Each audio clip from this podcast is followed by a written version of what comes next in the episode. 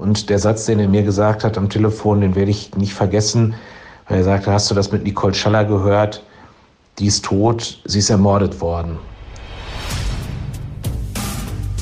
Ohne Bewährung. True Crime von hier. Und damit hi und herzlich willkommen zu Ohne Bewährung, ein Podcast der Ruhrnachrichten und Radio 91.2. Ich bin Nora Wager. Und ich bin Alicia Theisen. Und wir sprechen in unserem Podcast über wahre Verbrechen hier aus der Umgebung, aus dem Ruhrgebiet und die Gerichtsprozesse dahinter. Und deswegen ist auch heute wieder bei uns der Gerichtsreporter Martin von Braunschweig. Hallo, ihr zwei. Hi. Hi. Wenn man wie wir einen True Crime Podcast aus dem Ruhrgebiet macht, dann kommt man an einem Fall nicht vorbei. Es ist ziemlich wahrscheinlich der spektakulärste Mord, den wir hier in den vergangenen Jahren hatten und der Name des Opfers, der wird nicht nur Dortmundern, sondern allen in der Umgebung was sagen. Und das ist Nicole Denise Schaller. Sie wurde im Oktober 1993 im Dortmunder Westen abends auf dem Heimweg überfallen und erwürgt. Nicole war damals erst 16 Jahre alt. Ja, und du hast es jetzt schon gesagt, damals 1993, das ist ja schon eine Ecke her. Und trotzdem ist das ein Fall, der wirklich super präsent ist. Also viele von euch, von unseren Hörern und Hörerinnen, die werden den Fall auch kennen, weil sich eben unter anderem die Ermittlungen so unendlich lange hingezogen haben, bis es dann wirklich einen verurteilten Mörder gab. Und wir haben uns vorgenommen, diesen Fall hier im Podcast erst zu besprechen, wenn er endgültig erledigt ist. Also wenn der Mörder gefasst und verurteilt ist und der Bundesgerichtshof dann auch noch über seine Revision entschieden hat.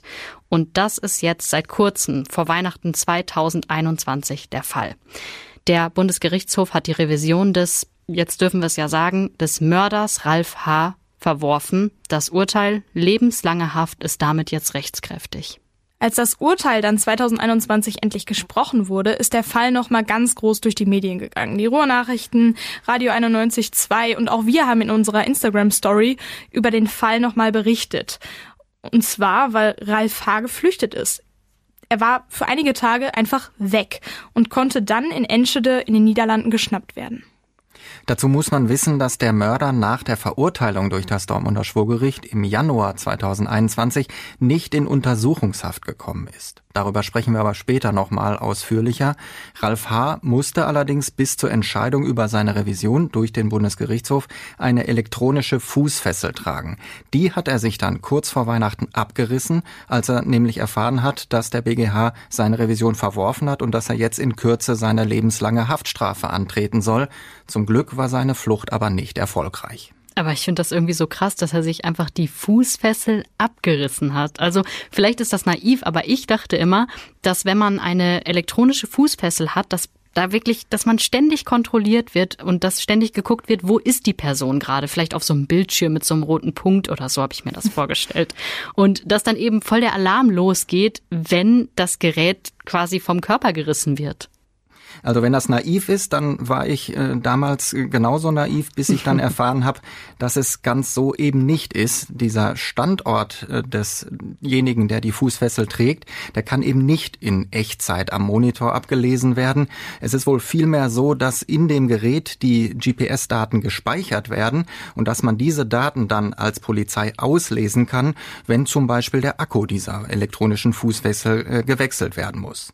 Viele Details zu diesen Fußfesseln gibt die Polizei allerdings aus Sicherheitsgründen nicht preis. Aber wie es heißt, ist genau diese Datenspeicherung Ralf H. schließlich zum Verhängnis geworden. Er war nämlich offenbar in den Wochen vor seiner Flucht schon mehrmals in Enschede gewesen und dann eben mit Fußfessel. Und als er dann weg war, konnte man sich leicht denken, dass man als erstes Mal in dieser Wohnung in den Niederlanden nachgucken sollte, wenn man ihn denn finden wollte. Ganz alleine ist Ralf H. jetzt aber auch nicht geflohen. Bei seiner Flucht dabei war seine Lebensgefährtin. Die soll ihm auch geholfen haben, die Fußfessel abzumachen und die soll ihm auch die ganzen Hilfsmittel bereitgestellt haben. Inwiefern sie sich damit jetzt strafbar gemacht hat, klärt ein anderes Verfahren. Das wird dann in Münster geführt. Da haben die beiden nämlich zuletzt zusammen gewohnt. Ja gut, also man könnte sagen, es äh, gab wahrscheinlich schon schlauere Fluchtversuche. Auf jeden Fall hat Ralf H. sich dann widerstandslos festnehmen lassen, wohl in den Niederlanden. Und die Dortmunder Staatsanwaltschaft, die rechnet auch damit, dass er im Laufe des Frühjahrs aus den Niederlanden nach Deutschland ausgeliefert wird. Sowas ist natürlich immer mit richtig, richtig viel Papierkram verbunden, aber im Endeffekt ist es ja egal, wo er gerade im Gefängnis sitzt. Er sitzt. Und das ist das Wichtigste. Wenn er nach Deutschland gekommen ist, dann wird er sehr wahrscheinlich ins Gefängnis nach Werl kommen. Dorthin kommen hier in Westfalen eigentlich die meisten wirklich schlimmen Straftäter. Man muss ja immer so ein bisschen darauf achten, dass man nicht Mörder mit lebenslanger Haft auf der einen Seite und ich sag mal äh, einen Ersttäter, der eine Geldstrafe nicht bezahlen konnte und deshalb jetzt drei Monate Haft verbüßen muss, zusammen einsperrt. Lebenslang bedeutet ja aber nicht wirklich lebenslang. Das hatten wir im Podcast ja schon ein paar Mal. Wie lange wird denn jetzt Ralf H. im Gefängnis bleiben müssen? Wer lebenslang bekommen hat, der kann frühestens nach 15 Jahren einen ersten Antrag auf äh, vorzeitige Entlassung aus der Haft stellen. Bei Ralf H. müssen wir zwei Jahre von diesen 15 Jahren abziehen, weil er die ja schon in Untersuchungshaft gesessen hat. Und weitere viereinhalb Jahre haben ihm die Richter schon mal im Vorfeld abgezogen. Das hat mit früheren Haftstrafen zu tun, die er wahrscheinlich so nie hätte absitzen müssen, wenn man ihn schon früher als Mörder von Nicole Denise Schaller überführt hätte. Okay, das heißt, es bleiben noch neuneinhalb Jahre übrig, bevor Ralf H theoretischen Antrag auf Entlassung stellen könnte. Klar ist aber auch, vorzeitig entlassen werden ja nur Täter, die Reue zeigen, die sich also mit ihrer Tat auseinandergesetzt haben und die eben auch zeigen, dass sie aus der Zeit im Gefängnis was gelernt haben. Genau, und ich sag mal so, da müsste aus Ralf H. ein völlig neuer Mensch geworden sein in diesen neuneinhalb Jahren, denn bislang war er das komplette Gegenteil von einsichtig und reumütig. Er hat seit seiner Festnahme im Sommer 2018 bestritten, Nicole Denise Schaller ermordet zu haben. Ich weiß noch, der Ermittlungsführer der Polizei hat damals auf einer Pressekonferenz gesagt, ich habe ihm gesagt, warum wir hier sind. Er hat mich mit großen Augen angeguckt und dann hat er mir gesagt, dass er noch nie in seinem Leben einen Mord begangen hat. Jetzt sprechen wir ja von Ereignissen, die noch gar nicht so lange zurückliegen. Aber der Mordfall Nicole Schaller, der war ja 1993 und genau dahin springen wir jetzt mal zurück an den Anfang dieser wirklich langen und tragischen Geschichte. Es ist der 14. Oktober 1993. Ja, wir haben ja schon gesagt, Nicole war 16, die ist in die 11. Klasse des Bert Brecht Gymnasiums gegangen und sie war eine gute Schülerin, war sehr beliebt und sie hatte seit einiger Zeit einen Freund, einen Jungen aus Herne. Und äh, Nicole hat Pferde sehr geliebt. Die hatte zwar kein eigenes, aber sie hat regelmäßig auf dem Reiterhof ausgeholfen und hat sich dort dann um ein Tier gekümmert. Und als Gegenleistung durfte sie das Pferd dann öfter mal reiten, also wie so eine Reitbeteiligung. Am 9. Oktober 1993 sind ihre Eltern Sigrid und Joachim dann zusammen mit ihrer Schwester Janina in den Urlaub gefahren. Janina war zwölf, es waren Herbstferien und die Schallers hatten einen Wohnwagen auf einem Campingplatz in Seeland in den Niederlanden stehen. Da haben die sehr, sehr viel Zeit Zeit verbracht. Aber diesmal wollte Nicole zu Hause bleiben. Das erste Mal wollte sie nicht mitfahren. Sie hat doch gesagt, fahrt ruhig, ich komme schon klar. Außerdem wohnte die Oma mit im selben Haus und die war damit auch einverstanden. Ist ja auch verständlich so. Mit 16 ist ja auch eine Phase, in der man gerne mal sturmfrei hat. Ich habe mich in den vergangenen drei Jahren, äh, seit ich ihn kennengelernt habe, oft mit Joachim Schaller, mit dem Vater von Nicole, unterhalten. Und er hat auch mir gesagt, was er im Gericht gesagt hat und eigentlich äh, auch ganz vielen Kollegen immer wieder gesagt hat. Ich werde mir das nie verzeihen. Ich habe Nicole immer überall hingefahren. Ich habe sie mitten in der Nacht abgeholt. Ich habe sie Silvester, als alles total vereist war, durch die Gegend gefahren. Aber diesmal habe ich sie alleine gelassen. Und dann hat er gesagt, das ist die Schuld, mit der ich für den Rest meines Lebens klarkommen muss. Wie Martin gerade gesagt hat, sie war wirklich zum ersten Mal alleine. Die Familie fährt in den Urlaub und sie bleibt zu Hause. Und es passiert auch in den ersten Tagen nichts Aufregendes. Später ist zwar davon die Rede, dass ihr Freund Stress mit anderen Jungs hatte und dass es da ein Auto gegeben haben soll, dass Nicole öfter abends mal nachgefahren ist. Letztendlich sind diese Geschichten aber allesamt im Sande verlaufen. Mit der Tat und mit dem Mord an Nicole Nischalla haben die am Ende nichts zu tun gehabt. Ich weiß, dass die Eltern äh, während dieses Urlaubs täglich mit ihrer Tochter telefoniert haben. Damals natürlich noch nicht mit dem Handy, so wie heute, ganz einfach, sondern mit dem einzigen Festnetztelefon, das es in dieser Rezeption von diesem Campingplatz in Seeland gab. Und noch am Morgen der Tat hat Mutter Sigrid das letzte Mal mit Nicole gesprochen. Sie hat ihr gesagt, am nächsten Tag kommen wir nach Hause, ähm, kannst dich ja schon mal darauf vorbereiten, vielleicht ein Zimmer aufräumen. Und Nicole hat geantwortet, ich freue mich auf euch, ich backe Plätzchen. Nach dem Anruf mit ihren Eltern verbringt Nicole Denise Schaller den Tag dann auf dem Reiterhof, fährt zu ihrem Freund nach Herne, da bleibt sie dann ein paar Stunden und bricht schließlich abends mit dem Bus auf in Richtung Dortmund-Jungferntal. Sie muss zweimal umsteigen, einmal in Castrop-Rauxel, einmal in Kirchlinde. Gegen 22.45 Uhr kommt sie an. Die Haltestelle ist nur wenige hundert Meter von dem Haus entfernt, also ihrem Elternhaus, wo sie ja hin will. Ja, ich mag mir gar nicht vorstellen, wie oft man sich im Hause dieses Freundes schon den Vorwurf gemacht hat, warum haben wir sie nicht nach Hause gefahren, warum ist der Freund nicht mitgefahren mit dem Bus und dann später alleine wieder zurück. Aber es ist nun mal so. Ähm, was man jetzt weiß, ist, dass Nicole vorne beim Busfahrer ausgestiegen ist um 22.45 Uhr und dass ein äh, anderer junger Mann ganz kurz entschlossen dann auch noch aufgesprungen ist und auch nach draußen äh, wollte. Der Busfahrer musste die Tür sogar noch ein zweites Mal aufmachen. Das hat der Busfahrer später erst bei der Polizei, dann auch jetzt im Prozess ausgesagt. Und es gab auch eine Anwohnerin, die damals zufällig aus dem Fenster geguckt hat und genau das beobachtet hat. Ja, aber das, was dann passiert, das bekommt dann leider, muss man ja inzwischen sagen, niemand mit. Ja, das hat leider niemand mitbekommen. Ich war am Tag nach der Urteilsverkündung im Januar 2021 zum ersten Mal selbst am Tatort. Ich wollte das alles selbst mal sehen. Ich wollte diesen Weg nachgehen, den Nicole an diesem Abend gegangen ist. Und es ist tatsächlich so, zwischen der Bushaltestelle und der Hecke, unter der die Leiche am nächsten Morgen gefunden worden ist, da liegen keine 20 Meter, sage ich mal, höchstens 30. Es kann also nach menschlichem Ermessen nur dieser junge Mann, ähm, der nach ihr aus dem Bus ausgestiegen ist, der Täter sein.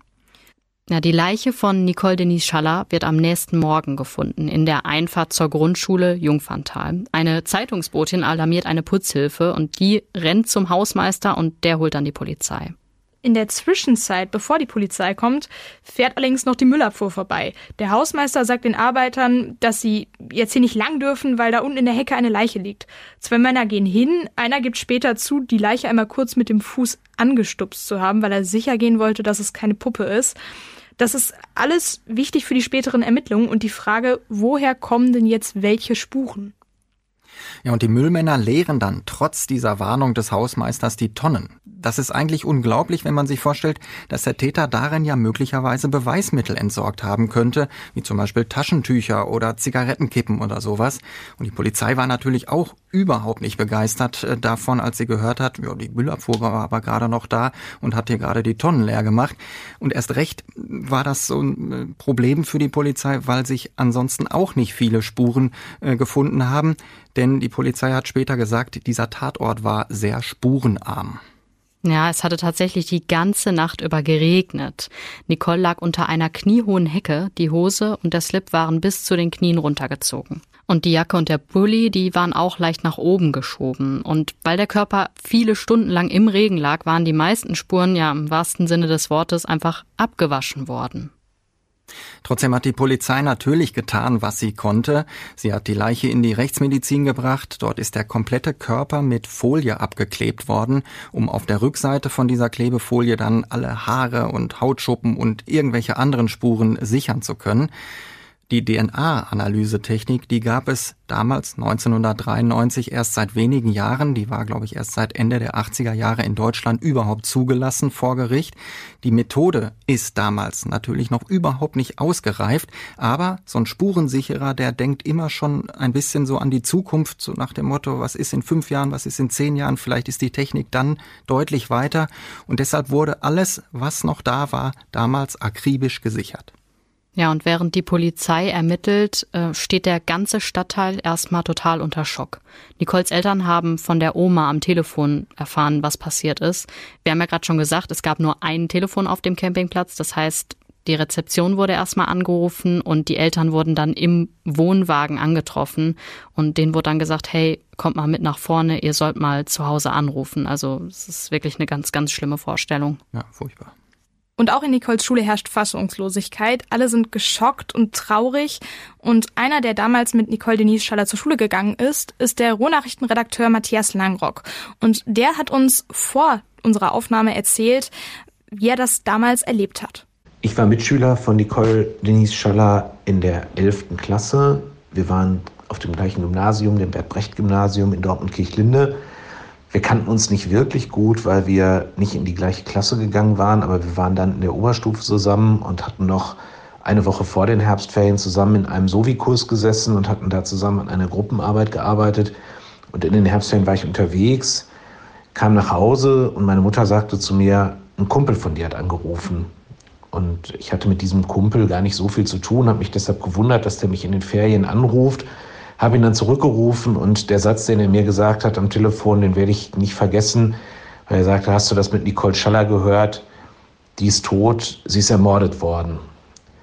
Und das war ein Satz, der natürlich damals bei uns, bei mir total eingeschlagen hat. Wir waren 16 Jahre alt, Nicole war 16, ich war 16. Und die Tage danach waren ganz schlimm für uns alle in der Schule damals, weil ähm, es blieb ja nicht bei der Trauer, sondern wir wurden auch erstmal in den großen verdächtigen Kreis mit einbezogen. Es gab also Kontrollen an der Schule. Die Polizei kam, hat uns befragt oder einzelne von uns befragt, hat Speichelproben genommen. Man wusste ja nichts über den Täter. Und ähm, dann, ich meine, in der Woche nach den Ferien, am Donnerstag, war die Beerdigung. Da sind wir natürlich alle hingegangen zum Friedhof und da waren wirklich hunderte Leute. Und das war auch ein ganz trauriger Tag. Wir hatten vorher Unterricht, aber unsere Musiklehrerin, die hat einfach nur ist reingekommen und hat Mozart Requiem aufgelegt und wir haben das einfach nur gehört.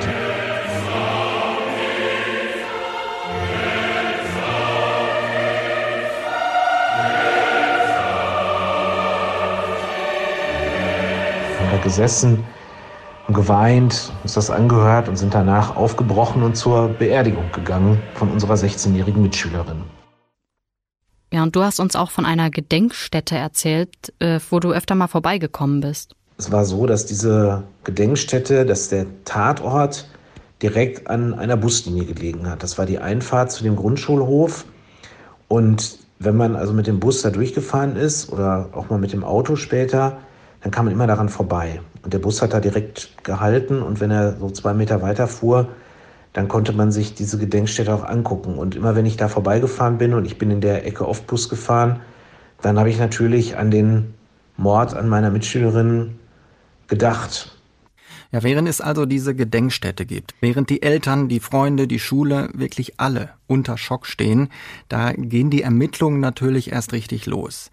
Ähm, aber man kommt so richtig nicht voran bei der Polizei. Der Fall wird schließlich auch im Fernsehen bei dieser Sendung Aktenzeichen XY ungelöst thematisiert. Auch das äh, bringt keinen Durchbruch. Und Matthias hat es eben schon erzählt, es gab reihenweise DNA-Tests, natürlich unter den Mitschülern, natürlich unter den Freunden von Nicole.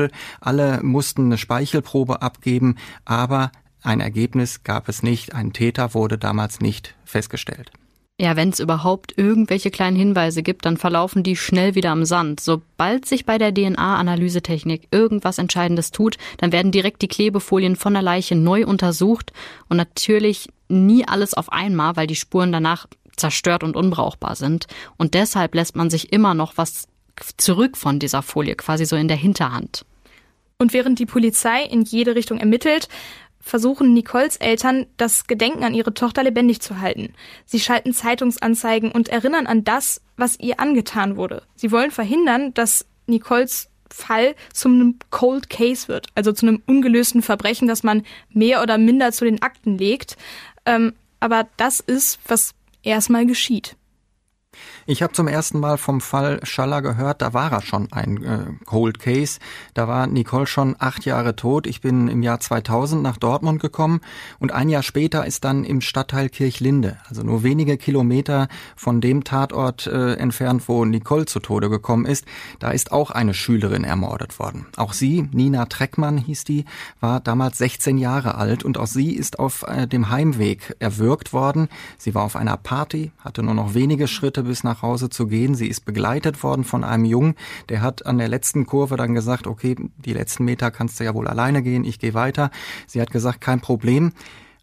Dann hat sie ihren Mörder getroffen. Sie ist von dem Täter auch vergewaltigt worden. Das war sozusagen mein erster wirklich großer Mordprozess am Landgericht Dortmund als Gerichtsreporter.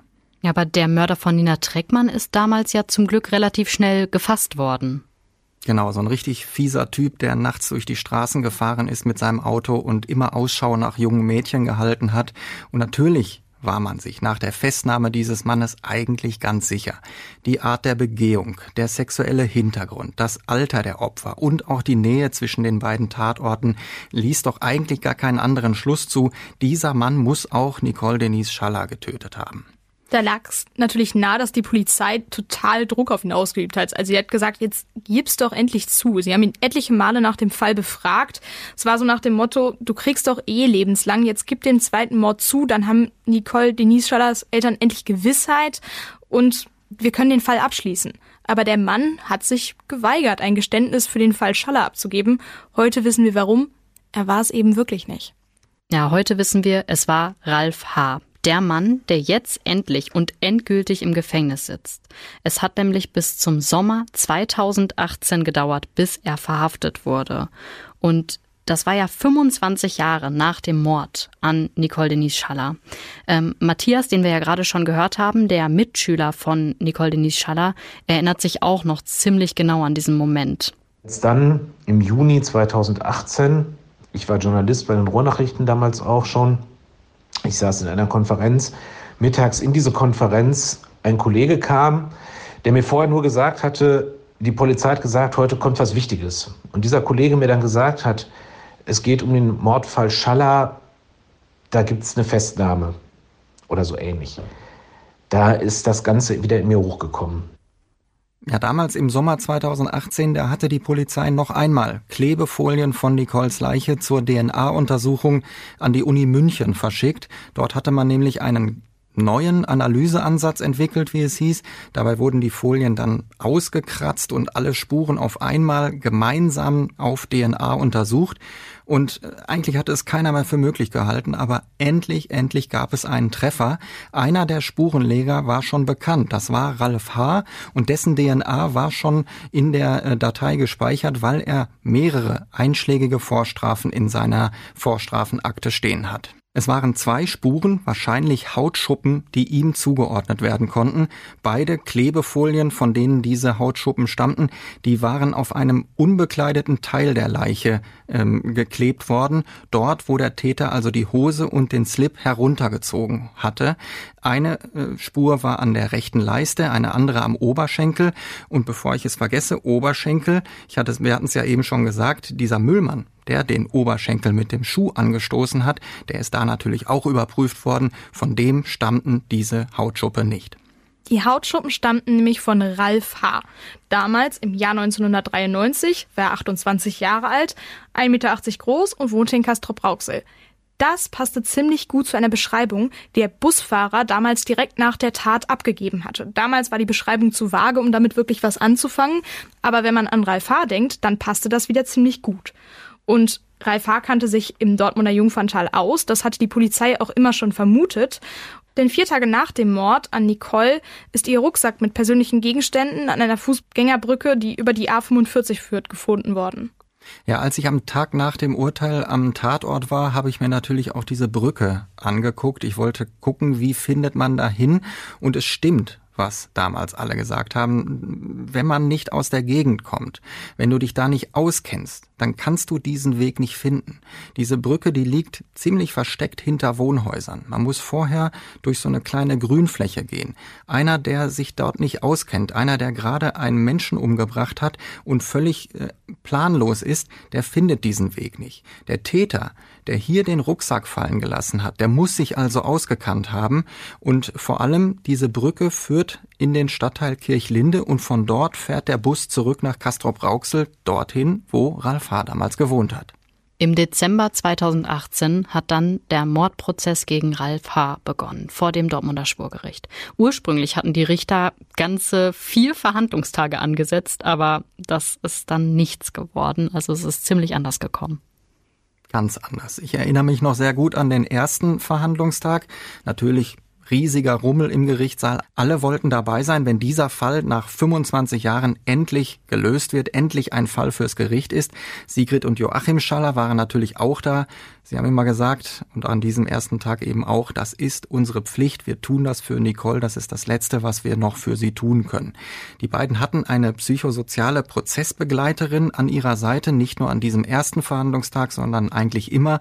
Sie haben sie wirklich lange und oft gebraucht. Was macht denn so eine psychosoziale Prozessbegleiterin? Das klingt wie ein sehr, sehr komplizierter Begriff. Na, die sitzt im Wesentlichen einfach äh, neben äh, denen und ist einfach nur da, ist als Ansprechpartnerin zur Verfügung und natürlich auch als Trost und als Stütze, wenn ähm, Details in dem Prozess behandelt werden, die wirklich unter, unter die Haut gehen, dann kann so eine Prozessbegleiterin sagen, sie sollten jetzt lieber rausgehen, sie müssen sich das nicht anhören. Ähm, und wenn die dann aber trotzdem drin bleiben wollen und zuhören wollen, dann hält sie eben die Hand und ist einfach da und steht zur Verfügung. Ja, und am ersten Verhandlungstag hat auch Ralf H. die Eltern von Nicole Denise Schaller direkt angesprochen, unmittelbar nach der Verlesung der Anklageschrift. Er hat zwar gesagt, ich mache keine Angaben zur Sache, aber er wollte ähm, äh, etwas sagen zu den Eltern. Und ich habe später, ich weiß noch, äh, ich bin ins Büro gekommen und habe zu meinen beiden Kollegen gesagt, also wenn das, was der gesagt hat, tatsächlich nicht stimmt, dann ist er ein verdammt guter Schauspieler. Er hat nämlich den Schallers sein Beileid ausgesprochen. Er hat gesagt, ich kann verstehen, dass Sie endlich Klarheit haben wollen nach 25 Jahren, aber ich kann Ihnen diese Gewissheit leider nicht bieten, denn ich habe Ihre Nicole nicht getötet. Du hast es ja gerade schon gesagt, also du hast ihm auch geglaubt, dass er unschuldig ist? Ich habe ihm das absolut geglaubt in diesem ersten Moment, aber jetzt muss ich mir selber eingestehen, dieser erste Tag im Prozess, das war auch tatsächlich der erste und der letzte, an dem Ralf H. vor Gericht zumindest ansatzweise sympathisch aufgetreten ist. Danach war er eigentlich nur noch laut und polternd und frech und absolut unsympathisch. Er hat dem Richter einmal an den Kopf geworfen, sie sind ja total durchgeknallt. Er hat behauptet, alle hätten sich gegen ihn verschworen, um diesen Cold Case endlich vermeintlich aufzuklären passieren. Also da waren wirklich einige unangenehme Szenen dabei. Ja, da hat er ja teilweise irgendwelche wirklich wilden Stories erfunden und auch irgendwelche Ausreden, die echt nicht so ganz glaubwürdig waren. Genau, zunächst hieß es, dieser angebliche DNA-Treffer, der ist eigentlich gar keiner. Den hat die Polizei manipuliert, weil die den Auftrag bekommen hat, hey, wir brauchen jetzt endlich mal einen Ermittlungserfolg, wir äh, brauchen jetzt eine DNA-Spur, die zu diesem Fall passt. Und weil er so wunderbar ins Raster passte, hätte man die dann einfach erfunden. Später hat er dann ins Spiel gebracht, dass die Probe bei der Analyse im Labor ja auch mit einer alten Probe von ihm kontaminiert worden sein könnte. Sowas gab's ja auch schon mal. Ich glaube im Fall Peggy K., die irgendwo in Süddeutschland, ich weiß nicht mehr genau wo, ermordet worden ist. Und als man dann viele Jahre später die Knochen und die Kleidung des Mädchens im Wald gefunden hat und die dann auf DNA untersucht hat, hieß es doch eines Tages, hey, wir haben äh, die DNA von einem der beiden NSU-Terroristen gesichert. Da war aber nichts dran. Es handelte sich wirklich um eine Verunreinigung im Labor. Dort wurde nämlich gerade mit Proben von Uwe Böhnhardt und Uwe Mundlos gearbeitet. So eine Verunreinigung konnte im Fall Schaller aber grundsätzlich ausgeschlossen werden. Die Proben, die die Polizei noch von Ralf H. hatte, interessierten eigentlich niemanden mehr, als die Proben von Denise Schallers Leiche untersucht wurden. Seine Vorstrafen lagen einfach viel zu lange dafür zurück. Ja, er hat vor und nach dem Mord an Nicole Denise Schaller mehrere Überfälle auf Frauen verübt. Das sind seine Vorstrafen. Und das waren Frauen, die er gar nicht gekannt hat und die er von hinten attackiert hat. Er hat die auf einer WG-Party kennengelernt. Er war nämlich vorher bei so einer Art WG-Casting und da haben dann seine vielleicht neuen Mitbewohner gesagt, hey, wenn du das mal alles angucken willst, dann kannst du auch vorbeikommen. Wir schmeißen hier heute Abend eine Party. Das heißt, er ist da hingekommen auf die Party und kannte wirklich niemanden. Und eine junge Frau hat er dann auf die Toilette verfolgt und er hat die Tür abgeschlossen und der Frau eine Bierflasche auf den Kopf geschlagen und zum Glück hat den Lärm jemand gehört. Und so konnte dann quasi Schlimmeres verhindert werden. Ja, das war Ende der 1980er Jahre, ich glaube 87 oder 88. In dem Urteil stand damals, dass er sich in den Monaten zuvor schon massiv mit seiner damaligen Verlobten gestritten hatte. Da ist auch von Stress und Schlägereien mit den Nachbarn und seinem Vermieter äh, die Rede. Schon da war der Charakter dieses Mannes also genau derselbe wie heute, jähzornig, brutal und zu allem fähig. Und das Schlimmste ist eigentlich, wenn man sich einen Satz dieses alten Urteils zu Gemüte führt, denn im allerfeinsten feinsten Juristendeutsch heißt es da, das Motiv für diese Tat mit der Bierflasche konnte die Kammer nicht klären. Aber das ist noch gar nicht das Ende der Fahnenstange. Im Jahr 1993, kurz vor dem Mord an Nicole, hat Ralf H. außerdem ein junges Mädchen auf der Straße angefallen. Auch hier war das Opfer erst 16 Jahre alt, also genau im gleichen Alter wie Nicole. Er hat sie angesprochen, den Arm um ihre Schulter gelegt, sie hat ihn weggestoßen und geschrien und dann hat er ihr den Mund zugehalten. Und zwar so massiv, dass sie keine Luft mehr bekommen hat. Ein anderes Opfer ist später kurzzeitig sogar bewusstlos geworden, konnte sich zum Glück aber noch in ein Taxi flüchten. Ja, es gab noch weitere solcher Taten. Man merkt, es hört eigentlich nicht auf. Und wenn es später immer hieß, Moment mal, der kann doch gar nicht der Mörder von Nicole Denise Schaller sein, weil Nicole ist doch nach der Tat untenrum ausgezogen worden. Man hat ihr Hose und Slip runtergezogen. Aber bei Ralf H. gab es doch bei den ganzen anderen Taten nie irgendeine sexuelle Komponente bei den Überfällen. Dann muss man auch sagen, ja, vielleicht aber auch nur deshalb nicht, weil die anderen Opfer das Glück hatten, immer rechtzeitig entdeckt zu werden und Hilfe zu bekommen. Ja, Ralf H. hat für diese Taten viele Jahre im Gefängnis gesessen. Zuletzt bis 2011 sogar in der Sicherungsverwahrung, weil man ihn weiter für gefährlich gehalten hat. Erst danach ist er freigekommen und äh, lebte dann seitdem in Münster. Ja, der Prozess hat sich schließlich über Monate hingezogen. Irgendwann hat der Angeklagte sogar behauptet, ja, ich bin früher als Jugendlicher, da habe ich Handball gespielt, äh, zweimal verletzt worden, ausgerechnet am rechten und am linken Daumen. Da musste ich operiert werden und deswegen bin ich heute gar nicht in der Lage, einen Menschen zu erwürgen. Was muss das Gericht also tun? Man muss wirklich einen Handchirurgen finden, der ihn nochmal untersucht und der dazu ein Gutachten erstellt. Da haben tatsächlich viele Handchirurgen gesagt, nee, Moment, ohne OP-Berichte von, äh, von damals, nur einfach mal so, äh, das mache ich nicht. Ich kann nicht äh, feststellen, ob der 1993 in der Lage war, mit seinen Daumen einen Menschen zu erwürgen. Einen hat man dann zum Glück doch gefunden, einen Chirurgen aus Hagen. Der hat den Angeklagten sehr eingehend untersucht und hat am Ende gesagt, die Daumen sind zwar tatsächlich früher mal operiert worden, ja, aber kräftemäßig ist da alles voll im Soll. War ja auch irgendwie klar, denn schließlich war Ralf H. später sogar bei der Bundeswehr gewesen und da, denke ich mal, hätte man ihn mit zwei kaputten Daumen wahrscheinlich sofort nach Hause geschickt. Aber diese Geschichte zeigt eine Schwierigkeit des Verfahrens, nämlich die Geschichten, die Ralf H. immer und immer wieder neu auf den Tisch gebracht hat und wegen denen es immer wieder Nachermittlungen gab. Ja, eine dieser Nachermittlungen betraf auch zwei Haare. Die sind damals auch am Tatort gefunden worden. Eins an der Leiche und eins an der Hecke, unter der Nicole Denise Schaller lag. Das waren längere, blonde, glatte Haare. Man konnte die damals äh, noch nicht auf DNA untersuchen. Das ist erst heute auch nur eingeschränkt möglich. Das Maximale, was damals möglich war, war die Bestimmung der Blutgruppe. Von Nicole stammten die Haare nicht, das hat man dadurch rausgefunden. Ralf H. hat immer gesagt, ich habe nie blonde Haare gehabt, aber immerhin, nachdem die Richter ihn dazu gezwungen hatten, im Prozess oder während der Prozess lief, sein Blut untersuchen zu lassen, stellte sich raus, er hat Blutgruppe B und die Person, von der das Haar stammt, auch. War natürlich klar, dass der Angeklagte sich äh, anschließend über das Ergebnis und natürlich auch über diese Zwangsuntersuchung bitterlich beklagt hat. Er hat gesagt, die Polizei hat mich geschlagen und der Arzt hat mich viel zu grob angefasst. Und das sollte übrigens auch schon der Handchirurg vorher gemacht haben. Okay, also wir haben jetzt schon den Eindruck, dass Ralf H. wirklich alles versucht hat, um sich selbst irgendwie als Opfer von Polizei und Justiz darzustellen. Und er ist auch wirklich vor gar nichts zurückgeschreckt. Diese Haare sind nämlich damals äh, von der Polizei vernichtet worden, weil man eben daraus nichts mehr rausziehen konnte, keine DNA-Bestimmung mehr machen konnte. Äh, nachdem eben diese Blutgruppe dann bestimmt worden war, hat man die vernichtet. Und deshalb hat die Verteidigung auf Antrag von Ralf H. allen Ernstes dann äh, dem Gericht gesagt, wir wollen die Gutachterin von damals als Zeugin laden und die wollen wir nochmal befragen, was das für Haare waren, wie die ausgesehen gesehen haben und so weiter. Die Frau, die war zu diesem Zeitpunkt allerdings schon längst in Rente, die war schon bei der Gutachtenerstellung irgendwann in den 90ern ähm, kurz vor dem Ruhestand.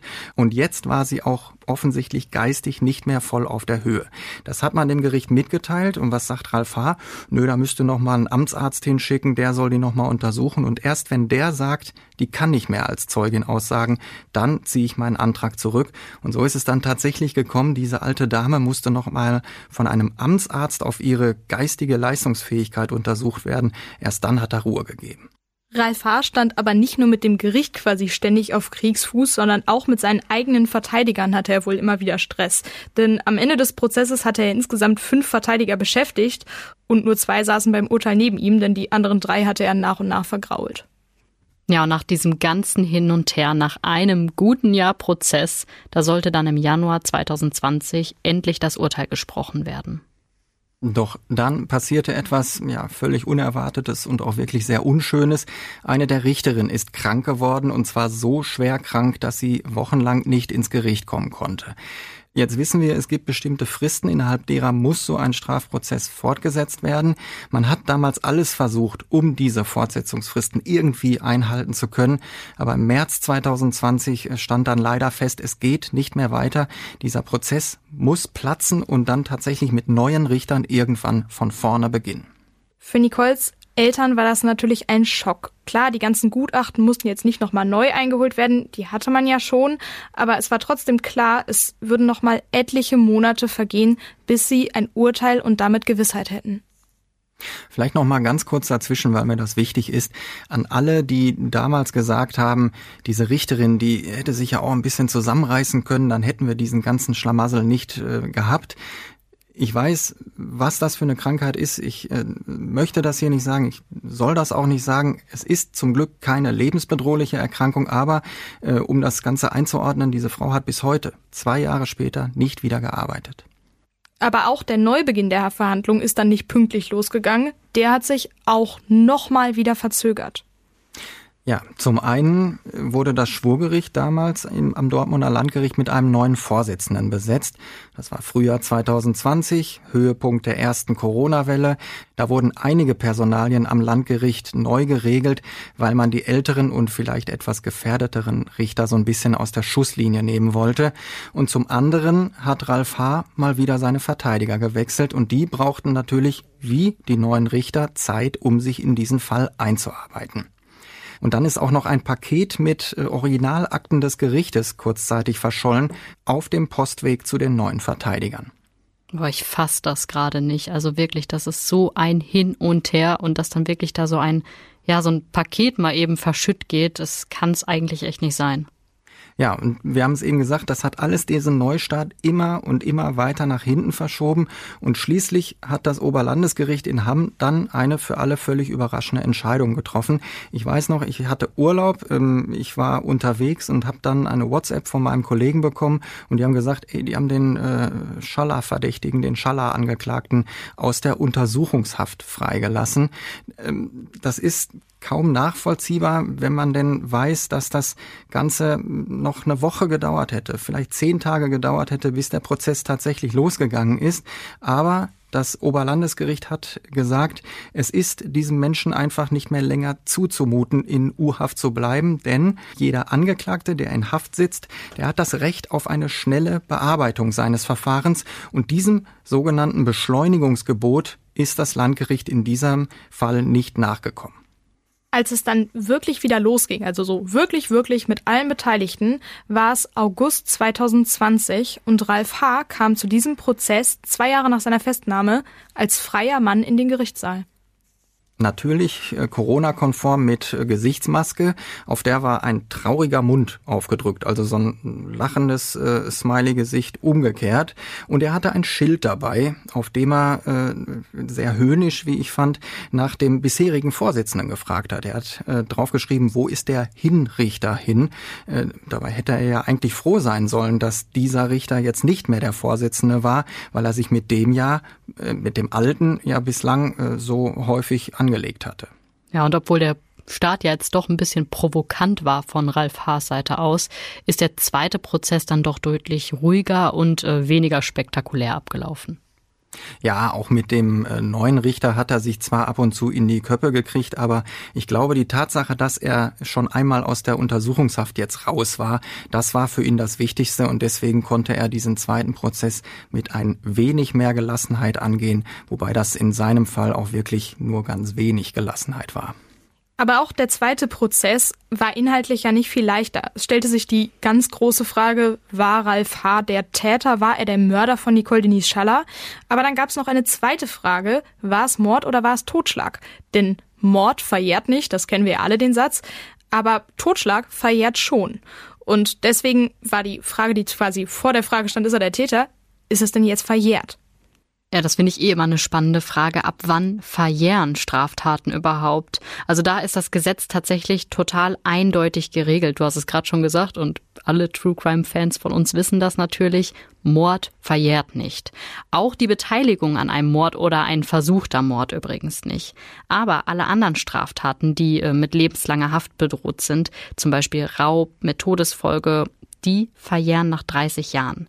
Bei ähm, einer Strafandrohung von mehr als 10 Jahren beträgt die Verjährungsfrist dann übrigens 20 Jahre. Und dann geht's runter über zehn und fünf Jahre bis zu einer Verjährung bereits nach drei Jahren. Das gilt für alle Taten, für die es weniger als ein Jahr Haft geben würde. Also es wird immer weiter runtergestuft sozusagen.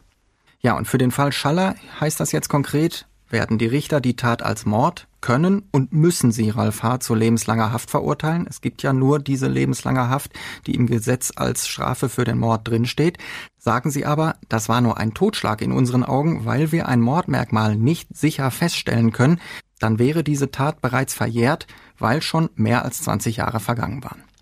Die Mordmerkmale kennen wir ja schon aus ein paar anderen Fällen von uns. Da wären Heimtücke, Habgier, die Verdeckung einer anderen Straftat oder die Befriedigung des Geschlechtstriebs. Wovon war denn im Schallerfall die Rede? Also zunächst mal von Heimtücke. Es ist sehr wahrscheinlich, dass der Täter Nicole Denise Schaller von hinten angegriffen hat und sie in diesem Moment mit keiner Attacke auf ihr Leben gerechnet hat. Da ist zum einen, ich habe es gesagt, diese kurze Strecke zwischen Bushaltestelle und Hecke. Da spricht vieles dafür, dass der Angriff unmittelbar erfolgte, dass es da eben kein vorheriges Gespräch gegeben hat. Und was auch dafür spricht, ist Nicoles Walkman. Kennt ihr noch? Ehrlich gesagt nein, bis auf irgendwelche 80er-Filme. Ich habe keinen besessen und ich, ehrlich gesagt nein. Ja, das war damals natürlich, das musste man haben, wenn man zu den coolen Kindern und zu den coolen Jugendlichen gehören wollte. Das waren Kopfhörer und so ein Gerät zum Abspielen von Musikkassetten. Kassetten ja mit so einem Tonband äh, und einer Vorder- und einer Rückseite. Kassette kenne ich noch. Super. Aber nur so gerade eben. Ja. Ne? Ganz knapp. Nicole hat sich die Kopfhörer aufgesetzt, als sie aus dem Bus gestiegen ist. Das hat der Busfahrer ausgesagt. Und äh, die waren natürlich nicht mehr auf ihren Ohren, als sie gefunden wurde, klar, aber sie lagen unmittelbar neben der Leiche. Und vor allem, der Walkman stand noch auf Play, also die Kassette hat die ganze Zeit gespielt. Und es war auch Auto-Reverse eingestellt, also dieser Walkman hat immer Seite A bis zum Ende gespielt, dann hat er automatisch die Rückseite wieder bis nach vorne gespielt und dann wieder einmal hin und wieder einmal zurück zurück und die Batterien am nächsten Morgen, als die Leiche gefunden wurde, die waren leer. Man konnte also sagen, dieser Walkman hat die ganze Nacht über Musik gespielt, bis die Batterien leer waren. Und jetzt kommt also der Knackpunkt. Wenn der Täter Nicole angesprochen und in ein Gespräch verwickelt hätte, wenn es also keinen heimtückischen Überfall gegeben hätte, was hätte sie dann wohl als erstes gemacht? Ich sag mal, die Musik aus. Hat sie aber nicht. Und die Lautstärke bei diesem Walkman, die war so eingestellt, das hat die Polizei später äh, durch Tests herausgekriegt, dass man Außengeräusche nicht mehr wahrnehmen konnte. Und das spricht alles wohl eindeutig für einen heimtückischen Angriff aus dem Nichts heraus. Und es gab ja auch noch andere Mordmerkmale, aber die hat sich das Gericht am Ende ziemlich offen gehalten. Wollte der Täter Nicole angreifen und erwürgen, um sich später an der Leiche sexuell zu befriedigen. Dann käme eben das Mordmerkmal Befriedigung des Geschlechtstriebs in Betracht. Oder wollte er sie vergewaltigen? Sie hat sich gewehrt und er hat sie dann erwürgt, um eben diesen vorangegangenen sexuellen Übergriff zu verdecken. Dann wäre es ja eben ein klassischer Verdeckungsmord gewesen. Aber es reicht eben ein Mordmerkmal aus. Und wir haben es ja schon gesagt, das Dortmunder Schwurgericht hat Ralf H. schließlich wegen Mordes zu lebenslanger Haft verurteilt. Das war im Januar 2021. Mehr als zwei Jahre nach Beginn des ersten Prozesses. Und es geht tatsächlich, dass man sagt, wir wissen nicht, was genau passiert ist. Aber es gibt eigentlich nur zwei Möglichkeiten und beide Möglichkeiten beinhalten mindestens ein Mordmerkmal. Genau, das geht. Das kommt selten vor, um nicht zu sagen, das kommt so gut wie nie vor. Aber genau so haben es die Richter in diesem Fall gemacht. Sie haben gesagt, es gibt diese zwei Tatalternativen und dieses Urteil hat ja immerhin auch in der Revision vor dem Bundesgerichtshof gehalten. Ja, in der Berichterstattung über den Fall, da geht ein Detail immer so ein bisschen durcheinander und deswegen sollten wir das hier nochmal ansprechen. Der Täter hat Nicole Denise Schaller die Hose und den Slip heruntergezogen. Ja, die Tat hatte also eindeutig eine sexuelle Komponente. Aber Nicole Denise Schaller wurde nicht vergewaltigt.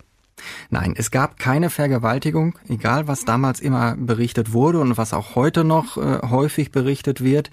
Es gibt keinerlei Spuren an der Leiche, die darauf hinweisen. Äh, die Richter sind sich natürlich sicher und sind davon überzeugt, dass das Motiv für den Angriff sexueller Natur war. Sie sagen aber, vielleicht hat dem Täter schon der Anblick des nackten Unterkörpers gereicht, um sich zu erregen.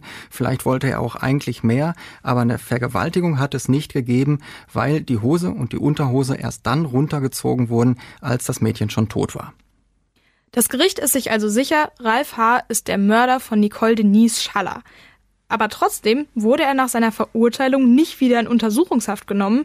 Die Richter haben nämlich gesagt, die Entscheidung des Oberlandesgerichts, wir können diesen Mann nicht noch länger in Untersuchungshaft halten, aus dem Sommer 2020, ist für uns bindend. Oder anders gesagt, würden wir ihn jetzt wieder einsperren, würde das Oberlandesgericht kommen und sagen, so geht das nicht. Genau, weil Ralf H. schließlich zu jedem Verhandlungstag dieses zweiten Prozesses pünktlich gekommen ist, da konnte man eben schlecht auf Fluchtgefahr erkennen. Ja, wobei das finde ich ein bisschen fraglich. Also wenn jemand, wenn, wenn ich jetzt zu lebenslanger Haft verurteilt werden würde, dann hätte ich auf jeden Fall einen Grund zu fliehen. Also dann würde Fluchtgefahr bestehen und das besteht in meinen Augen auch hier bei Ralf H. Und naja, im Endeffekt ist ja auch genau das dann passiert. Er ist geflohen, er ist abgehauen. Und diese Flucht passt ja auch irgendwie zu seiner Geschichte. Er hat ja die ganze Zeit bis zum Ende gesagt, ich war das nicht. Er hat gesagt, ich habe diese Tat nie begangen. Aber jetzt mal ehrlich, Martin, du hast ihn ja wirklich jetzt über eine lange Zeit erlebt. Ist Ralf H. der Mörder von Nicole Denise Schaller? Wir können uns ja mal äh, zusammen der Antwort Schritt für Schritt nähern und dann vielleicht uns selbst äh, diese Frage beantworten. Äh, die Hautschuppen an der Leiste und am Oberschenkel von der Leiche, die stammen mit einer Wahrscheinlichkeit von 1 zu 10 hoch 21, so haben es die Gutachter errechnet, von Ralf H. So viele Menschen gibt's nicht auf der Welt. Also, ähm, die DNA-Untersuchung sagt eindeutig, dieser Mann hat die Spuren gelegt. Jetzt hat der gesagt, naja, vielleicht sind die Proben verunreinigt worden und vielleicht äh, sind die aber auch manipuliert worden, damit jetzt endlich dieser Fall zu den Akten gelegt werden könnte. Ähm, für wie wahrscheinlich haltet ihr das? Ich würde sagen, die Wahrscheinlichkeit geht gegen null. Jo. So sehe ich das auch. Also haben wir jetzt die DNA von Ralf H. an Nicoles Leiche. Jetzt kann er die selbst dort hinterlassen haben. Sie kann aber theoretisch auch auf anderem Weg dorthin gekommen sein. Auch dazu haben wir mehrere Gutachten gehört in den Prozessen. Ähm, Sekundärübertragung heißt das dann. Mhm. Also, Variante 1. Ralf H. hatte am Tattag Kontakt mit dem späteren Mörder. Er gibt ihm zum Beispiel die Hand oder so. Dadurch sind seine Hautschuppen auf der Haut dieses anderen Mannes. Der erwürgt später am Abend Nicole Denise Schaller und hinterlässt dabei keine eigenen Spuren, nur die beiden Hautschuppen von Ralf H., dem er Stunden vorher zufällig die Hand gegeben hat. Wahrscheinlich? Nein, also sagen zumindest auch die Richter, die haben ja auch gesagt, nee, das schließen wir komplett aus. Aber es gibt noch Variante 2. Ralf H. hat am Tattag Kontakt mit Nicole Denise Schaller. Die beiden berühren sich zufällig. Hat er zwar nie geschildert, aber könnte ja trotzdem sein. Vielleicht im Bus oder an der Bushaltestelle oder wo auch immer. Jetzt hat Nicole also seine Hautschuppen an sich, wahrscheinlich an ihrer Hand. Und irgendwann fasst sie sich dann mit dieser Hand irgendwie in die Hose und reibt sich diese Hautschuppen also unbemerkt an die Leiste und an ihren Oberschenkel. Dazu muss man jetzt aber wissen, Nicole, so haben es ihre Eltern gesagt, hat täglich geduscht. Dieser Kontakt muss also zwingend am Tattag geschehen sein, denn ansonsten wäre er bei der, bei der Dusche ähm, sofort wieder abgewaschen worden. Heißt, jetzt geht der Abend weiter. Nicole fährt mit dem Bus nach Hause, wird von einem Unbekannten erwürgt. Der wiederum hinterlässt keine eigenen Spuren. Es bleiben nur die beiden Schuppen zurück, die sich Nicole vorher selbst an den Unterkörper gerieben hat. Und bei diesem Zufallskontakt im Bus oder an der Haltestelle, an diesem Tag ihrer Ermordung, handelt es sich ausgerechnet auch noch um einen Menschen, der im gleichen Tatzeitraum Überfälle auf Frauen begeht, der dafür verurteilt wird und als brutaler Gewalttäter später jahrelang im Gefängnis sitzt. Ja gut, also ich glaube, wir merken schon, worauf das hier hinausläuft. Ähm, jetzt können wir uns, glaube ich, alle die Frage beantworten. Ralf H. ist der Mörder von Nicole Denise Schaller. Jetzt ist der Fall Schaller ja ein Fall, den du, Martin, wirklich quasi dein ganzes Reporterleben schon, dein ganzes Gerichtsreporterleben, der dich begleitet.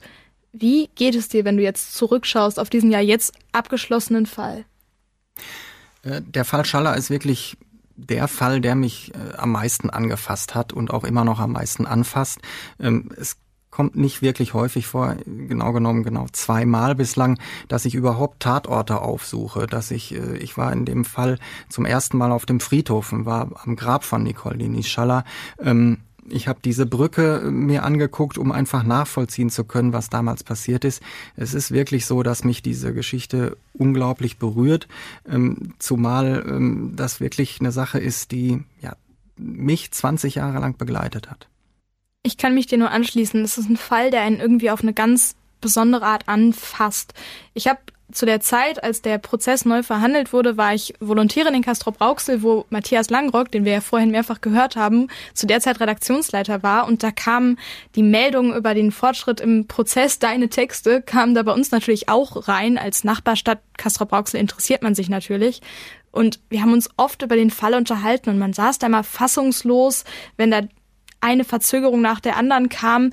Es war wirklich was, was auch die Stadt Castrop-Rauxel, die ja nur eine Nachbarstadt ist, total mitgenommen hat. Das war wirklich Stadtgeschehen. Jeder wusste, wie der Fortschritt im Fall war und als dann klar war, er war's und er wird verurteilt, da hat man richtig so ein kollektives Aufatmen und eine kollektive Gewissheit gespürt. Ja, bei mir ist das so, ich kann mich bei dem Fall einfach so super, super gut in die Eltern, also in die Elternschala reinversetzen. Weil, ganz ehrlich, Klar ist das für alle Beteiligten ganz, ganz schlimm, wenn das sich so lange hinzieht, aber die Eltern sind ja wirklich die, die zu gut Deutsch gesagt die meiste Scheiße erlebt haben. Also erstmal wird die Tochter wirklich ein paar Meter vor der Haustür ermordet. Dann gibt es 25 Jahre lang keinen Mörder. Das heißt, die haben die absolute Ungewissheit. Dann wird endlich einer gepackt, der es gewesen sein soll. Und der wird auch verurteilt und dann flieht der auch noch. Also ich kann das gar nicht in Worte fassen, was die wirklich durchgemacht haben müssen. Ich habe das ja gerade schon erzählt. Die Artikel sind in Castro Brauxel gelaufen, natürlich auch bei Facebook und so weiter. Und immer wenn irgendwas Neues im Fall Schaller kam, da waren wirklich etliche Kommentare darunter, die gesagt haben, wirklich, wir wünschen dieser Familie alles Gute und sie tun uns so leid und wir können uns kaum vorstellen, was die Eltern gefühlt haben. Martin, du hast die Eltern jetzt nun wirklich kennengelernt und oft mit ihnen gesprochen. Wer sind Nicole Denise Schallers Eltern? Das sind wirklich beeindruckend starke Persönlichkeiten. Das sind, ich sag's immer, das sind Dortmunder Ruhrgebietler im wirklich besten Sinne des Wortes. Die sagen dir gerade raus auf die Zwölf, was sie von dir halten. Die sagen offen und ehrlich, ähm, was Sache ist. Sie lassen sich null verbiegen. Und für Sigrid und Joachim Schaller hat es mir wirklich am meisten leid getan, dass diese beiden Prozesse sich so ewig hingezogen haben, dass es sich so ewig hingezogen hat, bis sie endlich Gewissheit hatten. Und für sie freue ich mich jetzt wirklich am meisten, dass sie jetzt hoffentlich sowas wie Ruhe finden können. Ja, Sigrid Schaller hat am Tag vor der Urteilsverkündung einen Herzinfarkt gehabt. Ähm, da ist aber alles wieder in Ordnung, oder? Ja, das passte zu dieser ganzen Geschichte auch noch. Zum Urteil kann sie dann nicht kommen. Und ihr Mann hat dann gesagt, sie hatte einen Herzinfarkt. Es war nicht zu glauben.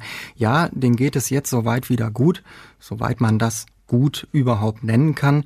Die beiden haben kürzlich noch zusammen mit den Ruhrnachrichten eine Videodokumentation zu dem Fall aufgenommen und da hat Sigrid Schaller am Ende einen Satz gesagt und ich finde, der eignet sich auch perfekt als Schlusswort für unsere heutige Folge. Andererseits finde ich es gar nicht jetzt im Nachhinein so schlimm, dass das jetzt so spät erfolgt ist, weil äh, er hat mit Sicherheit ja nicht mehr mitgerechnet. Und dass er jetzt quasi so aus seinem jetzigen Leben rausgerissen wird, das gibt mir eine gewisse Genugtuung. Ja, das lassen wir so stehen. Danke, Martin, dass du uns diesen Fall mitgebracht hast, der vielen Menschen ans Herz gegangen ist und dass wir ihn jetzt hier mal in all seiner Richtigkeit und Vollständigkeit zu Ende erzählt haben. Ja, sehr gerne, Nora, sehr gerne, Alicia. Und ähm, ja. Wir hören uns beim nächsten Mal. Genau. Bis dann. Tschüss. Tschüss.